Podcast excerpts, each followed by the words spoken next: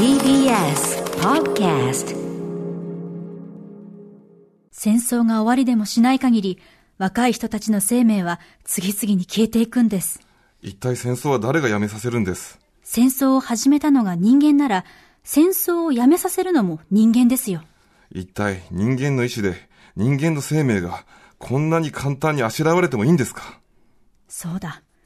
僕たちが死んでいくのは、無謀な戦いを無謀なものと気づかせるためなんです。それが、脆くて弱い人間の生命の、せめてもの抗議になればそれでいいんです。しかし、暴力には必ず限度がある。はい、ということで、いきなりね、ちょっとまあ朗読というかね、セリフをちょっと読んでいただきました、春日さんと日比さんに朗読していただきましたが、はい。これは一体、えっ、と、何という作品のセリフなんでしょうか？はいそうです。これはね、えっと、1955年ですかね、えー松林修英監督、えー、須崎克也脚本の人間魚雷回転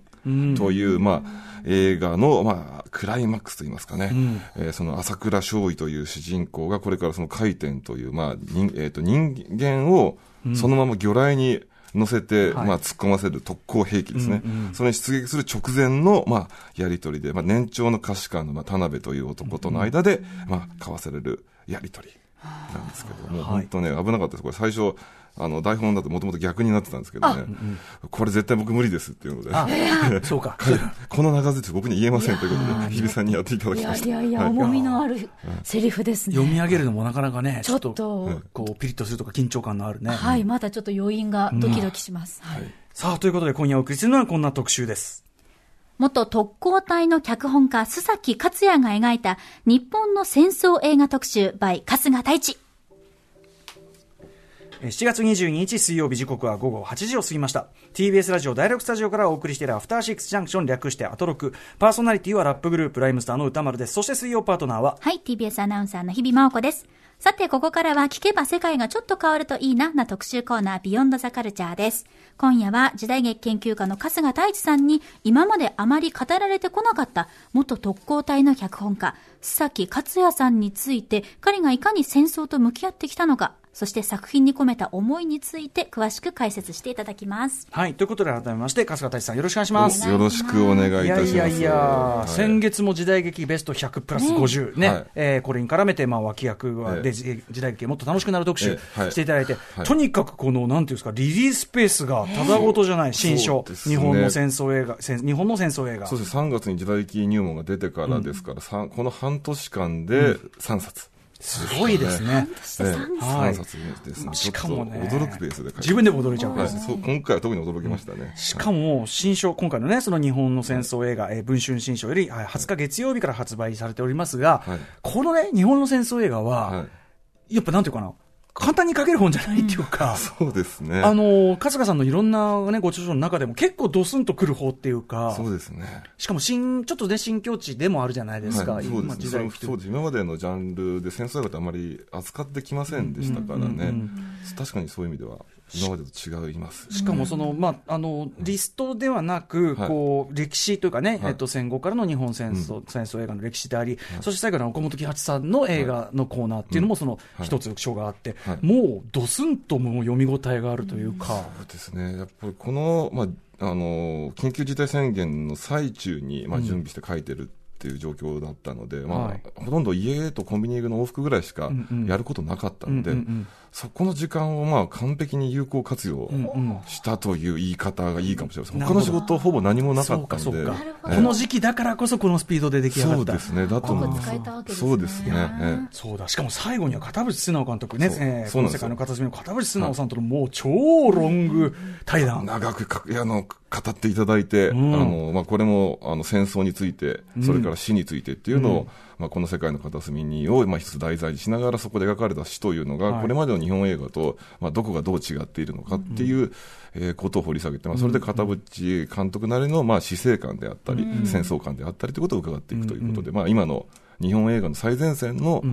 クリエイターはどういう形で戦争と向き合っているかっていうことをここでちょっと一つ最後、締めで使えるかなという感じなんです。ね、いや、本当にその当然時代によって、その戦争というのの実際の戦争体験者の方がいる時代と、うん、そうじゃない時代、そして現代ね、はい、もうそれぞれ当然戦争との距離感というのは変わってくるわけで、当然作品の現れ方、変わってくるわけで、はい、そこも改めて外観できるすごく本でしたし、はい、あの、改めてすごい、あの、見たくなる、全然見たことないやつもあったんで、はい、あの、拝見したくなる作品増えたんですが、で、今回はですね、今夜、えー、須崎、須崎克也さんの脚本作品というのを、まあ、中心にやっていく。冒頭もね、その、はい、えー、人間魚雷回転、はい、えー、これのお話をして、あの、セリフを引用させていただきましたけど、はい、改めて今回、その、須崎さんに、その、スポットを当てようと思われたのはなぜなんですか？そうですね、その、す、あの、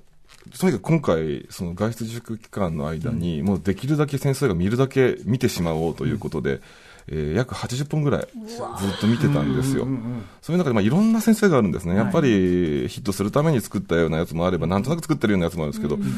須崎脚本の戦争映画を見た、みなんか脚本家で須崎克也ってのが出ると、ええ、おっていう内容が多いです。なんか、うんうん、何かをね、感じさせるものを大体作ってくれるんですよ。だからそれこそそういう、まあ、5作ぐらいまとめてあるような、他の映画は、ここいかに作ってるってあれですけど、うんうん、軽く作ってる特攻映画のシリーズの中でも、佐々木脚本の時だけは、メッセージがずーんとあって、しかも娯楽映画としても結構ちゃんと面白かったりっていうような、でも一方でいびつな映画もなんかあったりとかで、だからこの人実は作家として、すごく面白いというか、興味深い人で、この人の戦争観とかそういうの調べてみたいなというところで、またちょっとそういうの調べ直していくうちに、実は日本映画の中でかなり重要なんじゃないかで、実際にこの人、戦争映画の脚本16本書いてるんですけども、まあ日本映画の戦後で一番多いんですよね。あなるほど、なるほど。の割には意外と取り上げられてることも、ね、少ないので。それこそ笠原和夫さんとかそういうね、人たちと比べたら全然ちょっとなんかスポット当たってないですね。そうなんですよ。作品の中で結構有名な作品も多いんですけどね。だから、ね、だから今回、あ、連合艦隊だって、僕の世代だとやっぱ連合艦隊がリアルタイムなんで。そうですよね。そういうので、実はこの人作家性すごいので、はい、その作家性についてちゃんと語っておく必要があるなということで、まあ今回ちょっとね、はい、本が出るタイミングでいいんじゃないかと。いやこれちょっと勉強させていただきますはい、はい、楽しみです、はい、お願いします。では、お知らせの後、脚本家、須崎克也さんとは一体どんな人物なのか、彼が描いた日本の戦争映画についてたっぷり解説していただきます。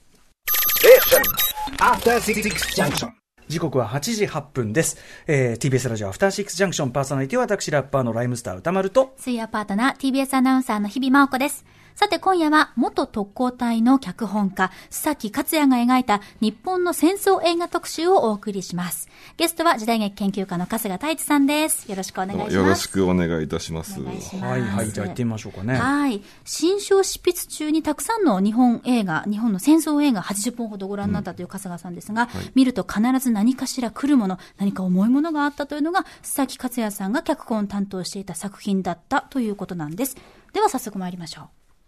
死んでいった戦友たちの声を残すことに生涯をかけた脚本家、須崎克也。4月16日、今日はまだ生きています。4月17日、今日も生きています。4月18日、今日も生きています。4月28日、ただいまより出発します。はい、今ね、また日比さんに、はい、えー、とある作品のセリフ朗読していただきましたが、これも、えっ、ー、と、佐々木克也さんの書かれた脚本作品。はい、えっと、脚本作品ではなくて、あの、これはですね、あの、佐々木さんが自分で書いたノンフィクションの、うんえー、本があるんですよ。えっ、ー、と、公人社 NF 文庫というところから出ている、うん、えー、神風の真実という、まあ、うん、あの、ちょっと、あの、薄いんですよ。えっ、と、どめ190ページ。の新書なんですけど、うん、これ何かというと、まあ、佐々木さん自身が、あの、もともと彼も、あの、まあ、彼は飛ばなかったんですけども、うんえーと、特攻隊で、その戦友たちですね、うんうん、その戦友たちの証言とか、日記であったりとか、その死ぬ直前、どういうことを思っていたかっていう、そういう証言を集めた本を、うん、あの出したんですよ。もうちょっとその戦争が長引いたら、はい、自分も危なかった、そうですね、でその本当に特攻隊の人たちのリアルな心情ってどういうものだったっていうことを、みんなに知ってもらいたいっていう、それを人に伝えていくのが、その自分の役割じゃないかと。で、これ出たのがですね、えー、っとね、2010年で、だから今から10年前なんです、ね、結構最近なんですね。そうなんです。そうなんです。で、1900これが、えー、あで、えっと、93歳で亡くなってる、これ80、80代でか確か書かれてるんですよ。晩年というかね、2015年に亡くなられてますから。2015年亡くなられてますので、だから、うん。うん、えっ、ー、と、88歳とか、そのぐらいですかね、で書かれて、もう本当に、ご自身の遺言まではいかないにしても、そういうつもりで書いた、その最後の、それで、この時にちょうど、あの、少し前に、あの、えー、9.11の、あの、同時多発テロがあって、はいはい、それに対して、その当時よくその、突っ込んでた、その人たち、あの、イスラム過激派を特攻隊とよくなぞらえるものがあって、それとは違うんだっていう、だからこのサブタイトルも特攻隊はテロではないって書いてあるんですけど、要するに、まあ、ある種、こう、愛国とかそういう精神にこうはまりすぎていった人間が飛んでったっていうふうに思わないでくれと。みんな苦しんで悩んで、一人一人の人間、それぞれが、人間たちが、だから命を捨ててない誰もって、命をめでてた人たちが飛ばざるを得なかった状況だった。それの直前までを分かってほしいとして書いた本なんですよね。で、その中の、その、飛行機のその乗った人、パイロットの一つの日記、取る日記がありまして、それが今、日比さんに読んでもらったもので、はい、亡くなる直前に書いた日記がそれだったんですよ。いやだから先ほどね、繰り返していただいたのも、やっぱりその生きている、まだ生きてる、まだ生きてるっていうことを繰り返してるわけで、はいはい、今日まで生きてるっていうで、うん、最後にただいまで出発します、つまりこれはもう生きてないってことなんですよ、ね、うん、死を意味するわけですよ。出かけたらもうそうそう特攻イコールそういうことですから、うん、っていうことなので、その死を覚悟して、まだ生きている自分っていうのを絶えず確認し続けていたのが、この一行というかね、そのそれぞれのあの文章で分かってくるっていう、それを、あのこの佐々木さんもこの本の中のかなり早い段階で定義して、これがやっぱり特攻隊の人たちの基本的なメンタリティであったっていうことを証明したい、だから決してそういう、あの過激派とかそういうのとは違うんだっていう、命を誰も捨ててはいなかったんだっていうことを分かってほしいっていう、そういうことがもともとあったんですよね。で、そのメンタリティとか精神っていうものを、この人は基本的な戦争映画の中に込めて、でも、いたわけですよ。あの死んでいた戦友たちの声を残すことに生涯をかけた、先ほどね、はい、ありましたけど、はい、そうか、だからこう最後のその本で、晩年に書かれたこの本でやられたようなことを、実はかつてその手掛けた脚本でも、戦友たちの声を届けるという気持ちが。入ってたまあ、あと自分自身ですね、自分自身。の青春もまた奪われてますし、うんうんうん、としたら命もまた戦争があと何ヶ月か続いてたら、もう間違いなく飛んでいたわけですから、あの実際、彼とその同期だった人たちっていうのが、えっとね、すごいんです。あの海軍飛行予備学生なんですけど、1944年9月に、えーと、学徒出陣で、行ってるんですけども、その第14期生なんですけど、うん、この第14期生の同期というのは、163名が特攻で戦死してるんですね。っていう状況で、ですからそういうのを、まあ、ずっとその飛んでいく仲間たちをずっと見続けて、そしていずれも自分はそうなるに違いないという覚悟の中で、まあ、生きてきた人が戦後生き残って、戦争映画を作るっていう流れに。なるわけですよね。ご自身もそういったこう経験がある中で、そこから映画に、本にっていうのは、かなりの覚悟というか、はい、思いというのも、はい、こう特別という言葉じゃ足りないぐらいの。そうなんですよね。だからすごく実はこの人の脚本を書いた作品を見てみると、基本的に全部娯楽映画なんですけど、うん、よく見るとほとばしってるんですよ。でそのほとばしりがね、感じられ出すと、もう佐々木脚本、もうなんかたまらなくなってくるというか、これは見ておいた方がいいし、語っておいた方がいいなっていう。本物の声ですもんね。そうなんですよ。これはね、本当だよね、当事者だもんね。だから観念としての、あの、特攻ってなって最近って、要するに反対する人にしても、美談として語るにしても、もう、一つの観念なんですよ。でももうこの人実体験でそれを見てきてやってきた人ですから、その感覚の中で描いてるものなので、やっぱりリアリティであったりとか、その感情の強さっていうんですかね、それが全く違うんですよね。その後、いかに反対しようが、その美談にしようがっていう、そういうのをもっと乗り越えていった、賛成反対を乗り越えた何かが、もはやあるっていう感じですね。えっ、と、さあ、勝谷さんね、はい、で。まずそうです。この人がどういう人かっていうのを紹介しておいたんですけど、あの、1922年に、えー、生まれてまして、まあ、あの、当時、えー、まだ植民地だった頃の朝鮮半島で生まれて、まあ、その後、鹿児島、に、えー、行ってるのかな、ですね。で、その後、えー、両親が亡くなったりとかしてるんですけれども、そして東北大学に、えー、入学すると、法学部に入学して、そして在学中に学徒出陣で、えーまあ、戦争に取られ特攻の中に入っていくという、ね、だから勉強っていうかね、勉学を目指している最中に取られたっていうのもあるんですよね。はい、そうですね。で戦争が終わり、戻ってきてからは、1947年に、えー、新東宝という、まあ、映画会社に、当時、新しくできた会社に入りまして、うん、えー、まあ、最初、企画部だったのが演出部に入り、まあ、助監督も2本ぐらいかな、えー、やってまして、そこから脚本家に移っていくわけですけど、うん、この人、基本的に脚本家として、えっ、ー、とね、1952年かな、52年デビューして、最後が82年なんですけど、30年間の間に80本近く、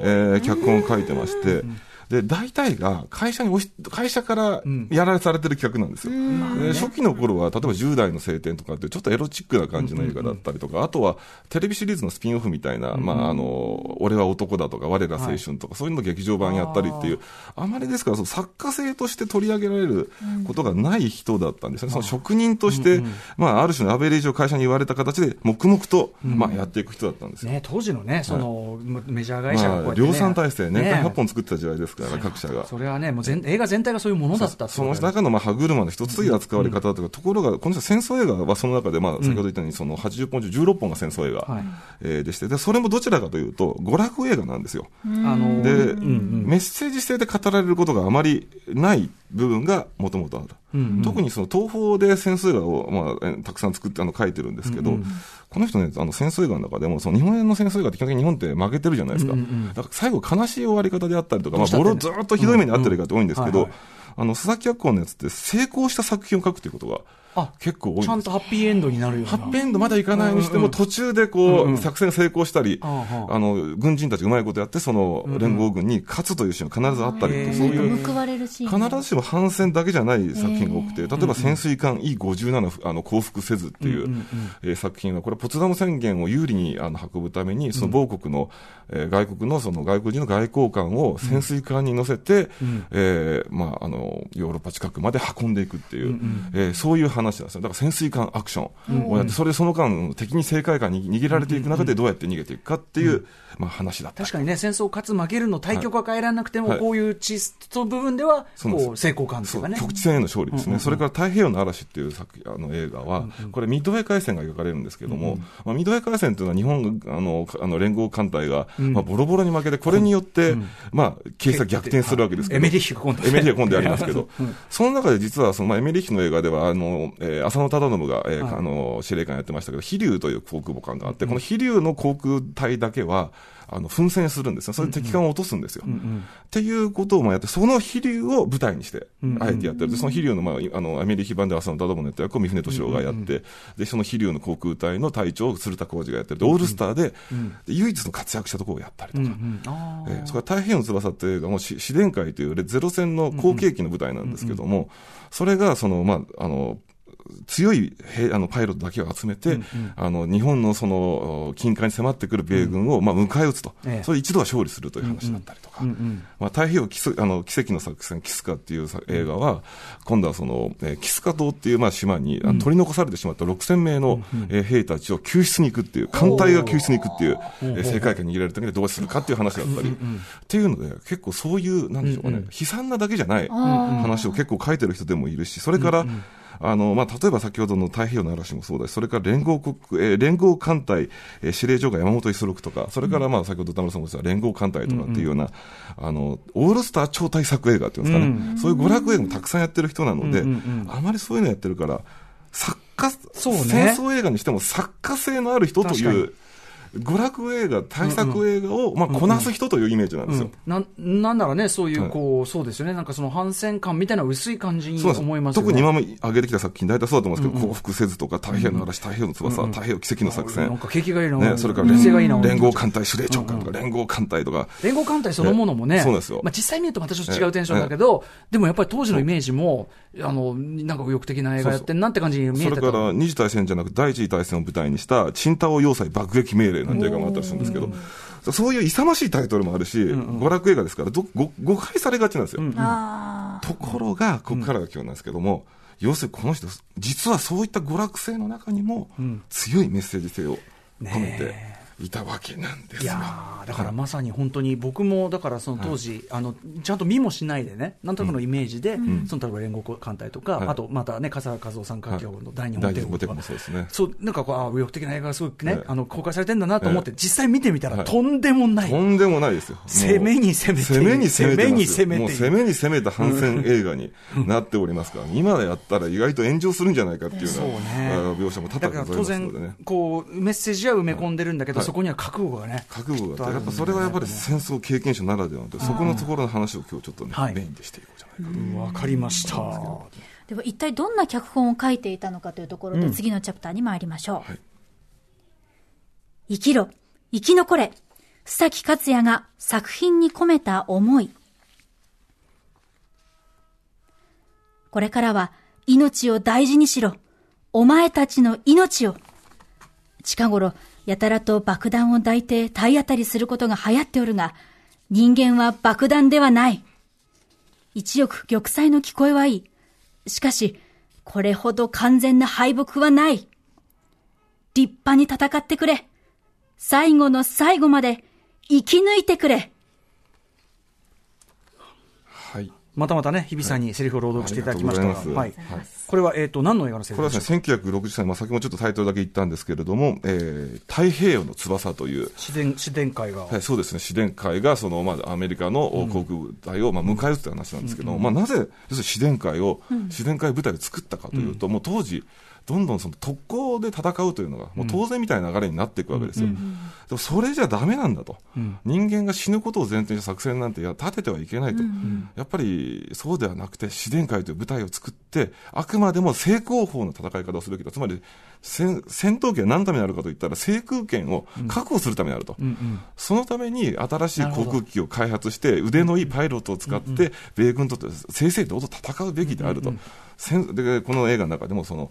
あの特攻とは邪道の作戦であるということを、うん、あのセリフを言ってるのはあの千田航空参謀と三船敏郎のやってる役なんですけど、うんうん、という言い方をちゃんとしてそういうメッセージ性が実はそのただの航空アクションではなくて、はいはい、前提にあるのは、うん、特攻をやってはいけないというところなんですね、うんうん、その結果じゃあどうするかということで自然界で舞台を作っていくという、うんうん、まあ、そうか。だから娯楽性のバランスがすごい、確かにこう、あうまいなっていうか、それで自然界で活躍することが、その特攻という、こうね、あの、非人道的なというか、無駄でもあるような、その作戦をやめさせることにもなるんだっていう理屈になってで、基本的にこの、あの、須崎脚本の大きな特徴、戦争映画の大きな特徴って、その、この、まあ、まさに三船敏郎の先生がそうであるように、生き抜いてくれ、生き残れっていうセリフとか、あの、思いっていうのがものすごく強く、もうストレートに、呼びかけてくるんですよ。うんうん、で、実際はまず基本的にあるのは、まあ、自分自身もその巻き込まれてしまった、その特攻というものですね、その特攻に対する否定というのが、まず大前提にあるんですよ。うんうん、で、この、まあ、先ほど神風の真実という中にも、その、当時の特攻隊の同じく生き残りの人のその、えー、言葉として、僕たちは重い勲章をいっぱいにつけた死刑囚でしかなかったと。死刑囚の考える明日は永久に日の上がらぬ明日であり、太陽の輝きは及ばぬ空想の中で光るのみであったと。人間の死は果たして一家の沈没に値するであろうか否。一個人の生命は、あるいは形態としての国家の上位に位置するものではなかろうかと。戦いがもし肯定されるのならば、それは人間の幸福のやむを得ざる気球でなければならないと。死を前提とする戦いに何の幸福の予感が存在するであろうかと。誤りも甚だしいということで、もう、それを引用してご自身の言葉としても言ってることで、もう特攻というものを特攻隊の生き残りだからこそ、もうあっちゃいけない、俺たちみたいな思いをみんなさせちゃいけないんだっていうのが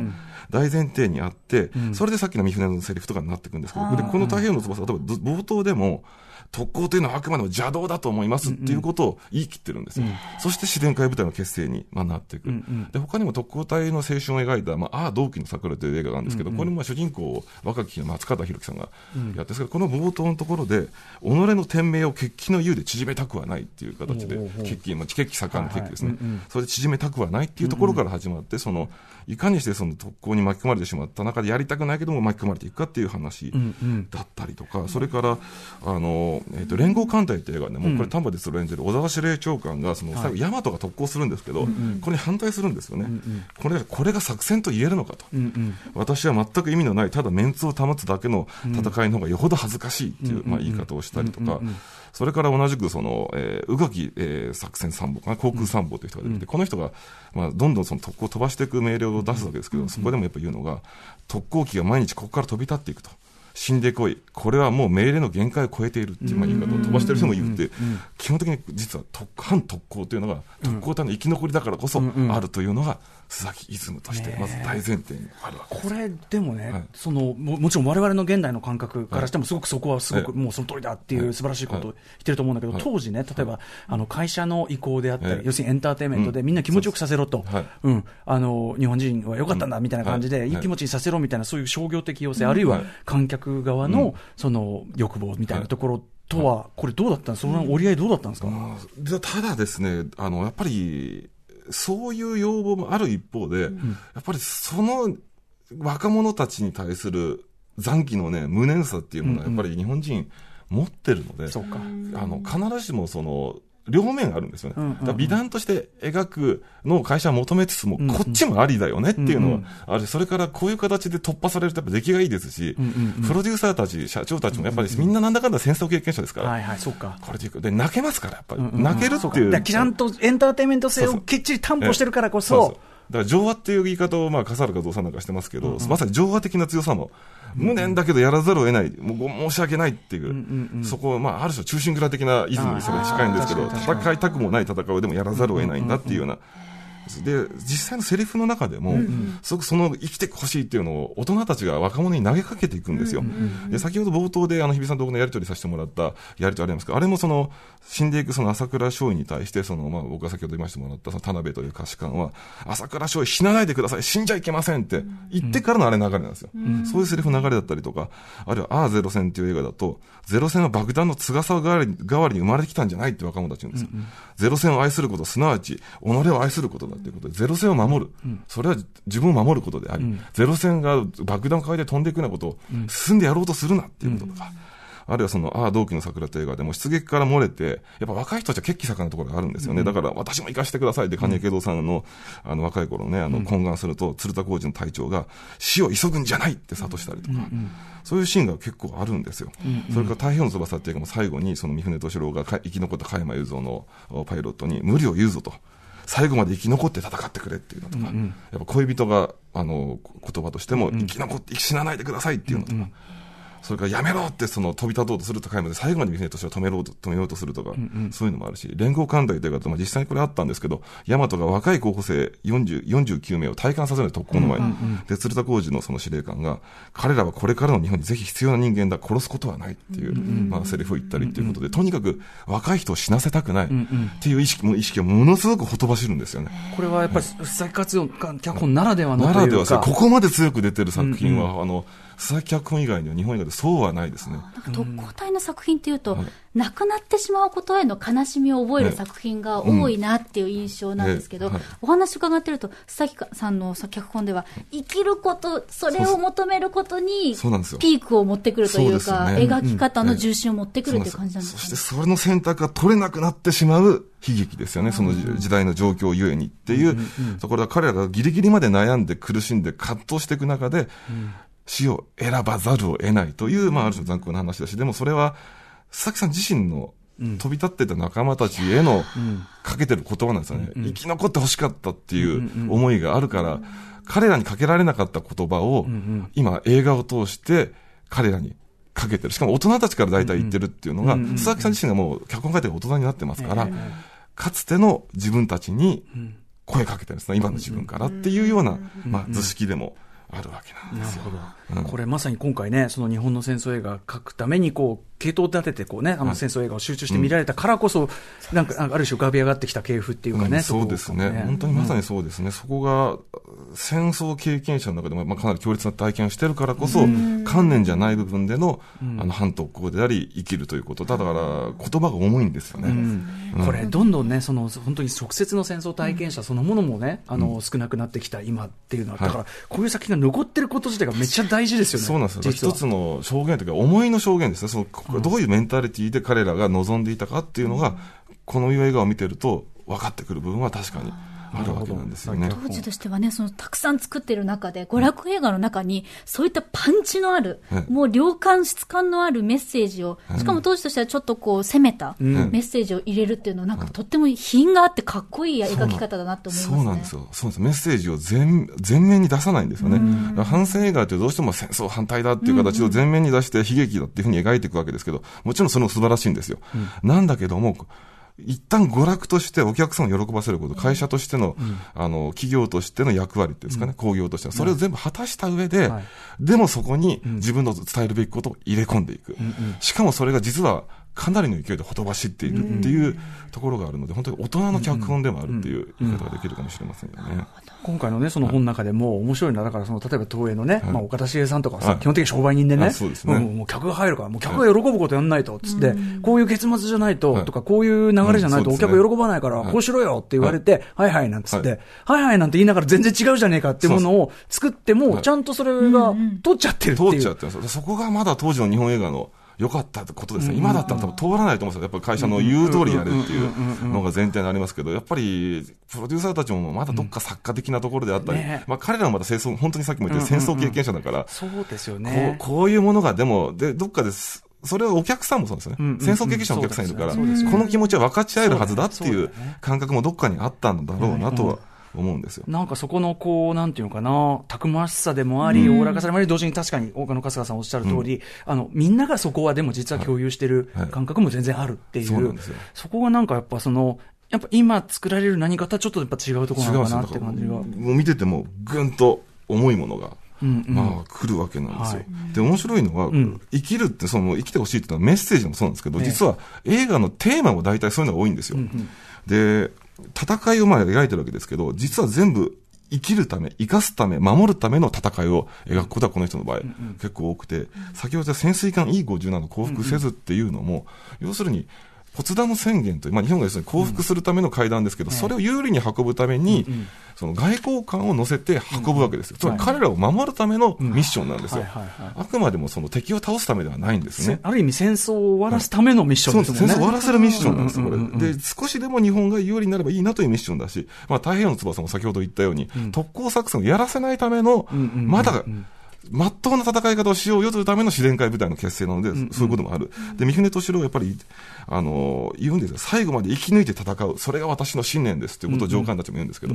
最後まで生き抜いて戦うための自然界部隊。っていう映画なんですよ、ねうんうん、でも本当に、はい、軍事としても、軍事としても普通にそれが本当は正しいんだけどね、本当そうなんですよ。どう考えても。日本ってどうしてもそこのところで人命軽視というのが前提にある、うん、あの戦い方をしてたもので。人命も物資も全部ね、無駄遣いだから見てて辛いんですけど、佐々木脚の場合そこのところが、どっかヒューマニズムがそこにあるわけなんですよね。だから上、上層部は確かにひどいんですけど、そこから抗う人たちがちゃんと出てくるっていう。うんうん、で、太平洋奇跡の作戦キスカっていう映画も、6000人いるキスカ島の守備隊を救い出すための話なんですよ。で、そのためにみんなが頑張るっていう話だし、これもだからそういう守るため、生き、生かすための戦い。すごい、だから、今っぽいですよね。だからダンケルクがその再客戦でダンケルクに近いですよ、これやってることは。それから、ああゼロ戦という映画もあるんですけど、これもやっぱりそうで、そのゼロ戦というのは、まあ、要するに空中戦をやるために、あの、機動力と、旋回性をやる、やってる、だからその分甲板が軽くなったり、重量が軽くなったりしてるんですけど、それに、要するにもう爆弾を乗せて、爆撃の代わりをさせろという命令が上から来るんですよ。でもそれやると、機体が軽いから、スピードが出なくなっちゃうんですよね。その爆撃250キロの爆弾を乗せるってことになると、そんなことはできないって言って、そのパイロットたちが、あの、ゼロ戦を慈しむんです。ゼロ戦を育ててくれ、こんなバカな作戦を、あの二度とさせないように、お前たちの手でゼロ戦をもっともっと優秀なあのものにしてくれっていう言い方をするわけですよ。で、ゼロ戦を最後まで生き残らせてほしいっていうことをみんな代々の隊長たちが受け継いでいくんですね。それで一一機だけゼロ戦が生き残るっていう話なんですけど、ゼロ戦が生き残ることは何かというと、その中にいる人が生き残ることなんですよ。っていうことを、まあ、そういうことを通して、このアーゼロ戦という映画は例えば描いているわけですね。なるほどな。あと先ほどのね、あの、キャリアの、あの、解説の中にもありましたけど、やっぱ学徒動員されていると。これがね、この人のやっぱ重要なところで、だからそういう思いとともに自分自身を投影してるんですよね。学徒動員されてるだけに、要するに、学問をしてたわけです東あの東北大学で、それができなくなったわけですよ。ね、そして戦争という正反対にあるその人間の尊厳を奪う、要するに命を奪う、自分たちも奪われる、でギリギリのところまでその人間自身の心理が追い詰められていくというところに入っていくわけですよね。そこに対するやっぱり怒りであったり、許せないという気持ちが強くて、その、これはそのシナリオという雑誌の中のインタビューで書いてるんですけど、はい昭和18年の秋、徴兵猶予撤廃の直令は日本の社会科学を完全に抹殺した。これは明治100年の歴史の中に見逃してはならない事件であるという言い方をして、要するに学徒はそれまで、あの、徴兵は免除されてたんですね。それもいよいよ兵が少なくなっていったんで学徒を動員する。えー、しかも彼らが、あの、訓練するあの時間がないので、特攻として乗せて飛び立たせるっていうことをやったわけですけど、それは自分自身がまさにそれをされた上に、もう学問ができなくなったということで、草木脚本の大きな特徴は、学問を奪われたことに対する怒りっていうのが、学問がすごく実は大事であるっていうのがね、あって、例えばですね、連合艦隊っていう、えー、の映画の中に、えー、出てくるんですけども、あの、まあ、兄弟が、長嶋敏之が兄で、あの、あの金田健一が弟なんですけど、その中で、あの、兄はもう戦争に飛び立旅立って、弟は学生なんですよ。で、兄が弟になった手紙の中に、お前は生き残れと。学問は死ぬためにあるのではないっていう言い方で、学問をやり尽くしてほしいっていう、えー今言い方をしていたりとか、先ほどのあの人あの人間魚雷回転でも、やっぱり、あの、朝倉翔が、僕なんかは慌ただしい学生生活で、これといった学問をしなかったけれど、ただ一つ自分の命を見つめる習慣を養えたことが今更のように嬉しいんです。やっぱり大学っていいところですね、っていう、まあ、セリフがあって、それで彼は、あの、その、潜潜水艦の中でも関東の哲学書とか読んでるんですよ。っていう、まあ、男がいたりとか、やっぱり同じような形、ああ、同期の桜でも、やっぱり俺が一番似合うのは、俺の書斎と大学の図書館を往復しながら社会科学の勉強をすることだ。その間2キロの道を毎日歩いていたいっていうセリフがあったりっていうような。須崎さんの言葉ですね。そうなんですよ。それから先生たちも、ああ、よかれんって言うだと、短い一生の中で今しか学問をやるときはないんだ。だから私は軍人の教官が教えないことを精一杯教えてあげたいって言って国語を教える先生が出てきたりとか、そういうのがたくさん出てくるのが、また須崎社君の魅力でもあるんですそれもね、だからこうやって、あの春日さんにこうやって、作家の特徴としてこう教えていただくとね、なるほどって思う、確かに戦争映画で、ここまで学問の話してる人って、珍しいのかもしれない。つまり、戦争って何かっていうと、まあ、まあ、岡本喜八監督だったら、例えば野球をする機会が失われるのが戦争であるとか、い。ろんなのあるんですよ。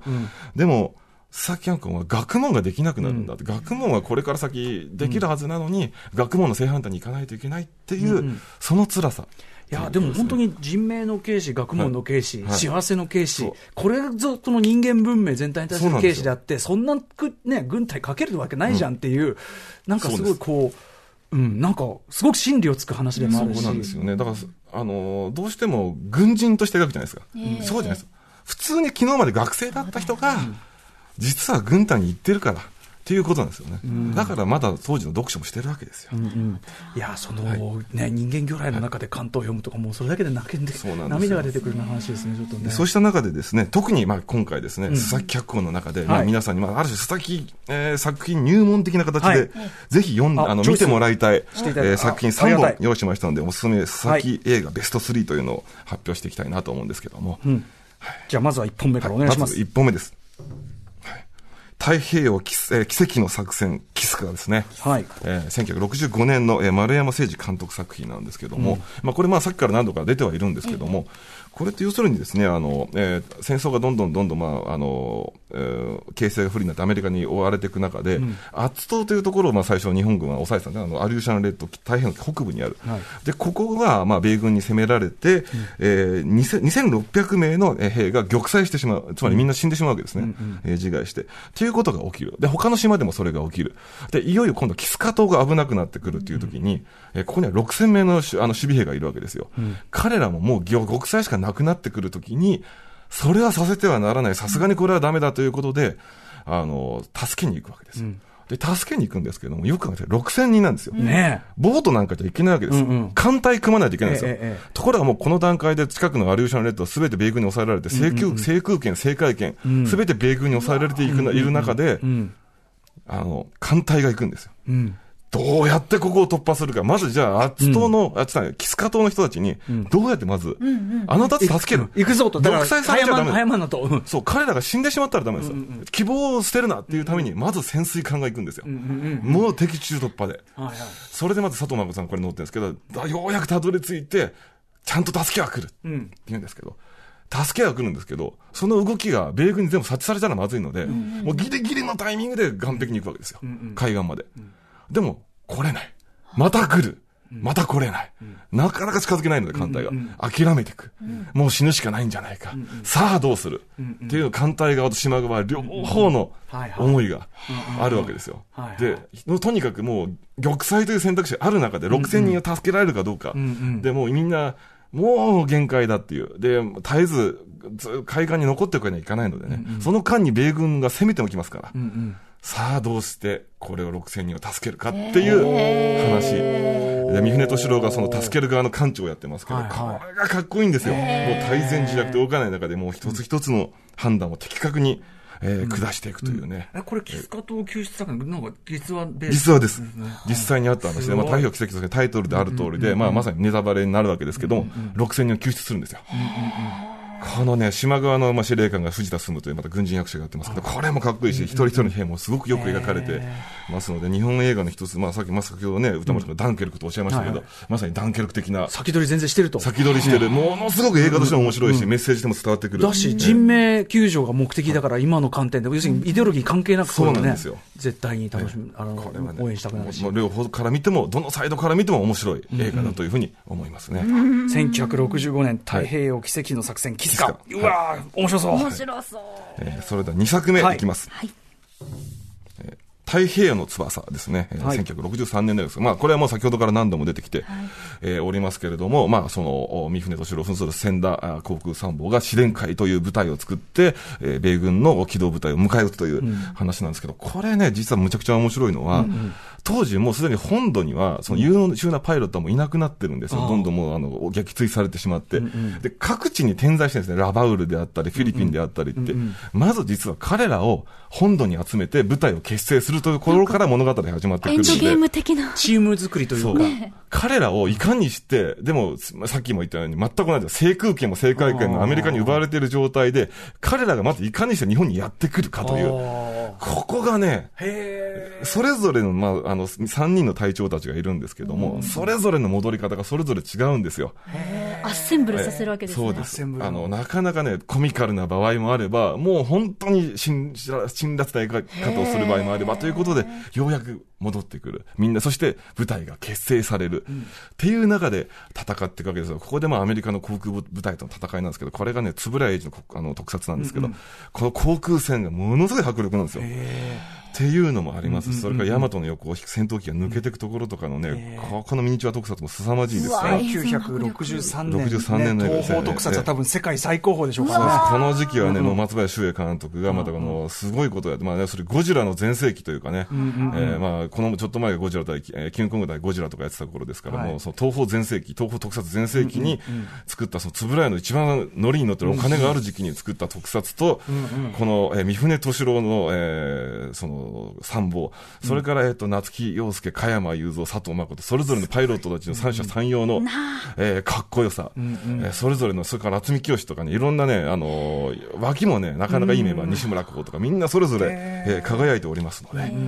えー、とても素晴らしいので、へえ、ね、チーム集めのところから面白いってすごいですね。チーム集めが半分。えそうですね。これがまた面白いので。アッセンブルね。まさに、アベンジャーズ。娯楽映画としてもよくできております。特撮映画としても。そうですね。とても、あの、これはもう完成度の高い作品でございます。太平洋の翼、1963年。はい。作品ご紹介いただきました。そしてじゃあ最後の一本です。はい。えー、連合艦隊でございますね、えー、1981年の、はい、えー、松林修英監督のこれも作品ですけど、うんうん、これはもう、ある種、まあ、須崎脚本として、まあ、須崎監督はこの後、南十字星という作品を撮って、うんうん、まあ、あの、ある種引退するんですけど、まあ、まさに、須崎脚本の対策としての最後の戦争映画にもなるので、うんうん、須崎ドラマの、まあ、集大成でもあると同時に、うん、その日本の昭和から、戦後からずっとやってきた、その、戦中派の作った戦争映画っていうんですかね、それの集大成でもある作品なんですよ。このぐらいでもうちょっと世代がね、確かにね、ご年齢のちょうど変わり始めあと世相がもうね、やっぱその戦争そうですね、まあ、80年代になってきて、もやっぱりきらびやかな時代、繁栄の時代になって、で翌年戦争映画でいうと、もう戦場のメリークリスマスになるんですよ、そうか。もう次の時代になるんですよ、なんかニューウェーブ戦争映画ですね、になってる、だからもう泥臭い、そのもう戦中派のドロドロした思いを描いていく、そのしかもその中であの特撮にふんだんに金かけてやっていくというのは、実はこれが実質的に最後と言ってもいいよ。うな。最後の生の声って言ってもいいわぐらいですね。で、これまで戦争映画を支えてきた俳優たちも、ほぼ全員つぎ込んでのオールスターキャストなんですよね。ね、その、えー、その、鶴田浩二、藤田進、丹波哲郎、もうみんな、宮下達也、みんな佐藤真子とみんなやってきますので、うんうんうん。っていう映画でもあって、で、とにかくまずこれは特撮としても素晴らしくて、うんうん、あの、冒頭、あの、冒頭というか中盤で、その戦艦ヤマトができるんですけど、うんうん、これ、ね、10メートルの戦艦ヤマトのミニチュア作るんですよ。ミニじゃないミニチュアなんですけど、これの初登場シーンというのが、もう、ゴジラの初登場みたいな感じで、この、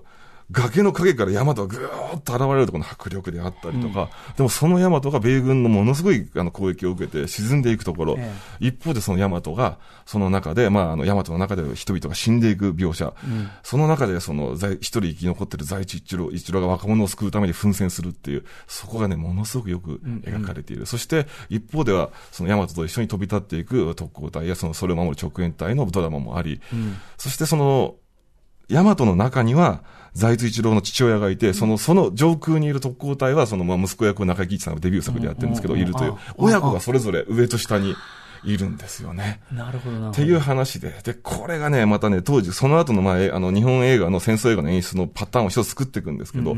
谷村新司の群青という、まあ、曲があって、これがね、この大和が沈んでいくところに流れるんですよ。当時、だから、あれ、先森の歌は何でしたっけ？えー203高地ですね。そうですね。それから、えっと、ちぎりが大日本帝国だったりで、それちょっとバラード調の壮大なバラードを流して泣かせにかかるっていうのがあるんですけど、それのね、一番最高峰がこれで、群青。要するに、須崎脚本を読んで、く賛成の凄さを見て、谷村新司は群青の曲を書くんですよ。で、その曲を聴いて、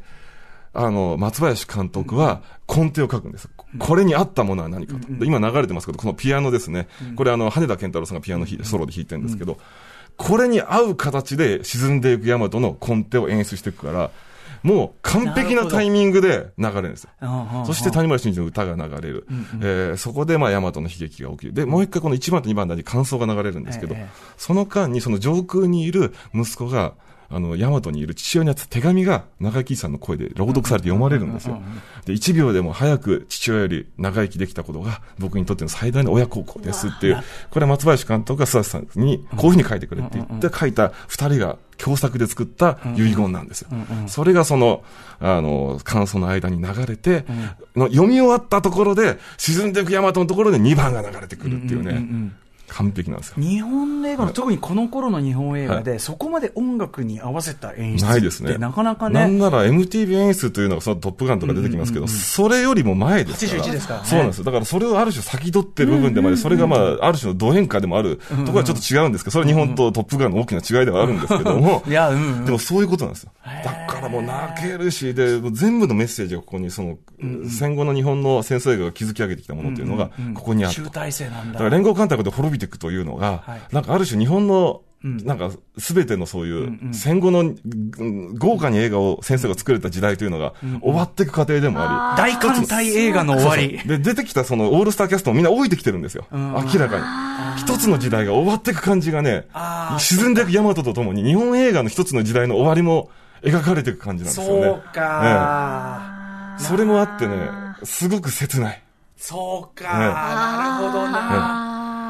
そうか。81年。81年。まさに日本映画がここから変わっていくんですよだし、でもね、要はね、81ですから、僕だから当時12じゃないですか。はいやっぱね、当時はもう見て見ても、見る気もなかったし、見てもいなかった。で、やっぱその、右翼的だななんて思ってて、だってこっちはスピルバーグとか見てるわけね。でも若者で日本映画でもセーラー服装基本上はこの頃ですからね。あ、そうですね、そうハですイティーンブギとかっていう時代になってたけど、やっぱお話伺うと、やっぱそうだよね。そうです。最後の昭和の戦中派の残りがここにいたんですよ。そしてその、なんていうの、巨巨漢主義がそ、う。の沈没でもまさに全く同じなんですよね。うんうんそうか、その日本映画史とも重ねる重ねてくると、こなの映画って、って沈んでいく大和と沈んでいく日本映画が、最後の輝きなんですよ、これが。あとやっぱりその、一両でも生きられたはい親孝行、そんな悲しい親孝行はないんだけどその、やっぱでもその生きる。生きる。一秒でも長くせめて1秒でも生き残っっててほしいというメッセージですよね。テーマは本当先ほどから伺ってる佐々木脚本のはい特徴でもあるし。特徴でもあるし、また松林さんという人も、まあ、実はそういう考え方を持っていた人でもあるわけですよね。いやー、ということで、そうかだこのね、群青が流れてくる、今これ流れてますけど、これでね、もう、そう泣きしますよ、本当に。確かに、えもげるほど泣えかもうなんか、ね、ね。もう羽田さんピアノでまず泣きます。しかもね、しかも中井貴一さんだし中井貴一さん、デそうですね。ビュー作、いい顔してますよ。デビュー作。ええ。そうか。そうか。ということという、まあ、この3作ね、はい。でもすごくそれぞれに、だから、あの、キスカもね、はい。キスカってその太陽、太平洋の翼のはい、そのエンターテインメントはいにメッセージの織り込み方の巧みさっていうのと一方で、やっぱこの連合艦隊の、もう本当に悲壮感っていうか。一方でメッセージだけを強く味わいたいんだったら、ああ、同期の桜という映画が、もう特攻というものに対して真っ向から反対していった作品でもあるので、そのはい、松方弘樹さん、千葉真一さん、夏柳ささん、金谷慶三さんという、後の大スターになっていく怖い人たちが、みんな若い頃に若き特攻隊を演じてますので、それぞれに西村光太、みんな素晴らしい作品になるまで。人気映画メンツなんだからね、鶴田浩二もいますからね。はあー。い。や、だから、これ本当にさっきさんね、鈴木克也脚本もそうだし、まあ笠原さんのね、ね。脚本もそうだしね、なんかその、イメージで思っているよりは、実は全然、全然違うんですよ。そりゃさ、戦中派っていうか、その体験してる人のはい。メッセージがそんな、なんていうかな、ええ。浮ついたものであるわけがないもんね。そうなんですよ。そうなんですよ。そこのところをね、なんか、その、どうしてもみんないろいろと、ちょっとでもかっこよく描いたら、戦争を美化してるとか、あの、ちょっとでも反対したら、あいつらは左翼だとか、そういうところで上っ面だけの批判とか肯定だけになっちゃうんですけども、もっとそこを超えたことで、この時代を生きてきた人たちの思いっていうものは、ちゃんとあるんだよっていうところを、なんか、今我々は映画を通じて感じてくれたらいいなっていうのがはいすごく僕が一番思ったことですね。何にも変え難い歴史としてうん映画に反映してるわけですよね。そうなんですよ。今となってこの映画っていうのは戦後に作られた映画っていうのも一つの、はいじ本当にその当事者の記録でもあるんですよね。はい、そうなんですよ。いやー、ちょっとその、あの、神風の真実、そのね、はい本も含めて、ちょっとそうですね。改めて。すごい本です。あの、はい結構右系の出版社から出てるんですけど、後人社というね。まあ、それとは思えないぐらいのこの見事な。いやーだから結局当事者性を帯びてると、はいやっぱりどうしてもそれは甘い話じゃありえない思。想を超えてきます。はい、そういうの。はい。はい、ということで、いやー。お時間ちょっと近づいてきてしまいましたが、い、やー毎回春日さんドスンとくるが、今回はやっぱりテーマがテーマなだけに、ありがとうございます。はいすげえや。濃厚な1時間弱でした。えっ、とね、あの、他のその日本はい。映画、まあでもこれだけじゃなくて第五落作もありますしね。さまざまな作品、えー日本映画、戦争映画作ってきましたので、その一人一人の思いを今みたいな形で、まあ、すくい上げていったあ本として日本の戦争映画という本をね、今回書かせてもらいましたので。はい。えー文春新書から880円プラス税、まあ相変わらずね、手に取りやすい値段の本をランチ1回分ですから。ありがとうございます。というか本当にま、また見たい、見たい映画、見るべき映画が、はい、増えま、増えました。ね、はい。今だからこそ見るべき映画ですね。毎年僕はその、夏になると、そういう、はい。あの、なんていうの？戦争映画月間みたいなのがあってですね、うん。はい。とか、戦争読書勉強してるつもりでしたけど、はい。全然まだ見逃してるし、あの、須崎さんのことは全然ちょっと、スポット当ててなかったんで、ちょっと改めて、はい。ぜひよろしくお願いいたします。思います。えー、春日さん、お知らせ事は他にありますか？わあそうですね、あの、まあ、いろいろと今週末とかにイベント、あ配信などやったりしますので、まあ、面白ければ僕のブログ、ツイッターなど見てもらえると、そこに書いてあったりも、ね、しますしあとね、そう、9, 9月にミッドウェイという映画が、あの、ハリウッド、アメリカの公開されますけど、はいねはいこれと須崎脚本の太平洋の嵐と、うん比較してみてもらえると、んいろいろと見えてくるもあれのです。エメリヒ版っていうのはもう、見ました。マジか、はい。面白いですよ。太平洋の嵐見、先に見といた方がいいです。あー、ほんはいと。だって同じ同じ人物がね、出てくるわけ同じですもんね。場面が同じように描かれて、どう描き方が違うかとかあります。あのー太平洋戦争ものって、そこも面白いですよね。あの、同じ人物をどう描いてるかそれぞれのお国ね柄によっても描き方も違ってきます面白いですよ、それも。なるほど、はい。楽しみでございます。はい。ということで、本日は元特攻隊の脚本家、須崎克也。皆さん覚えてください。須崎克也さんが描いた日本の戦争映画特集でした。春日大地さんありがとうございましたあり。がとうございましたあ。りがとうございました。明日のこの時間は、さよなら未宿ウェブ、店長長澤武さんが見つめ続けた東京の夜特集です。After Junction.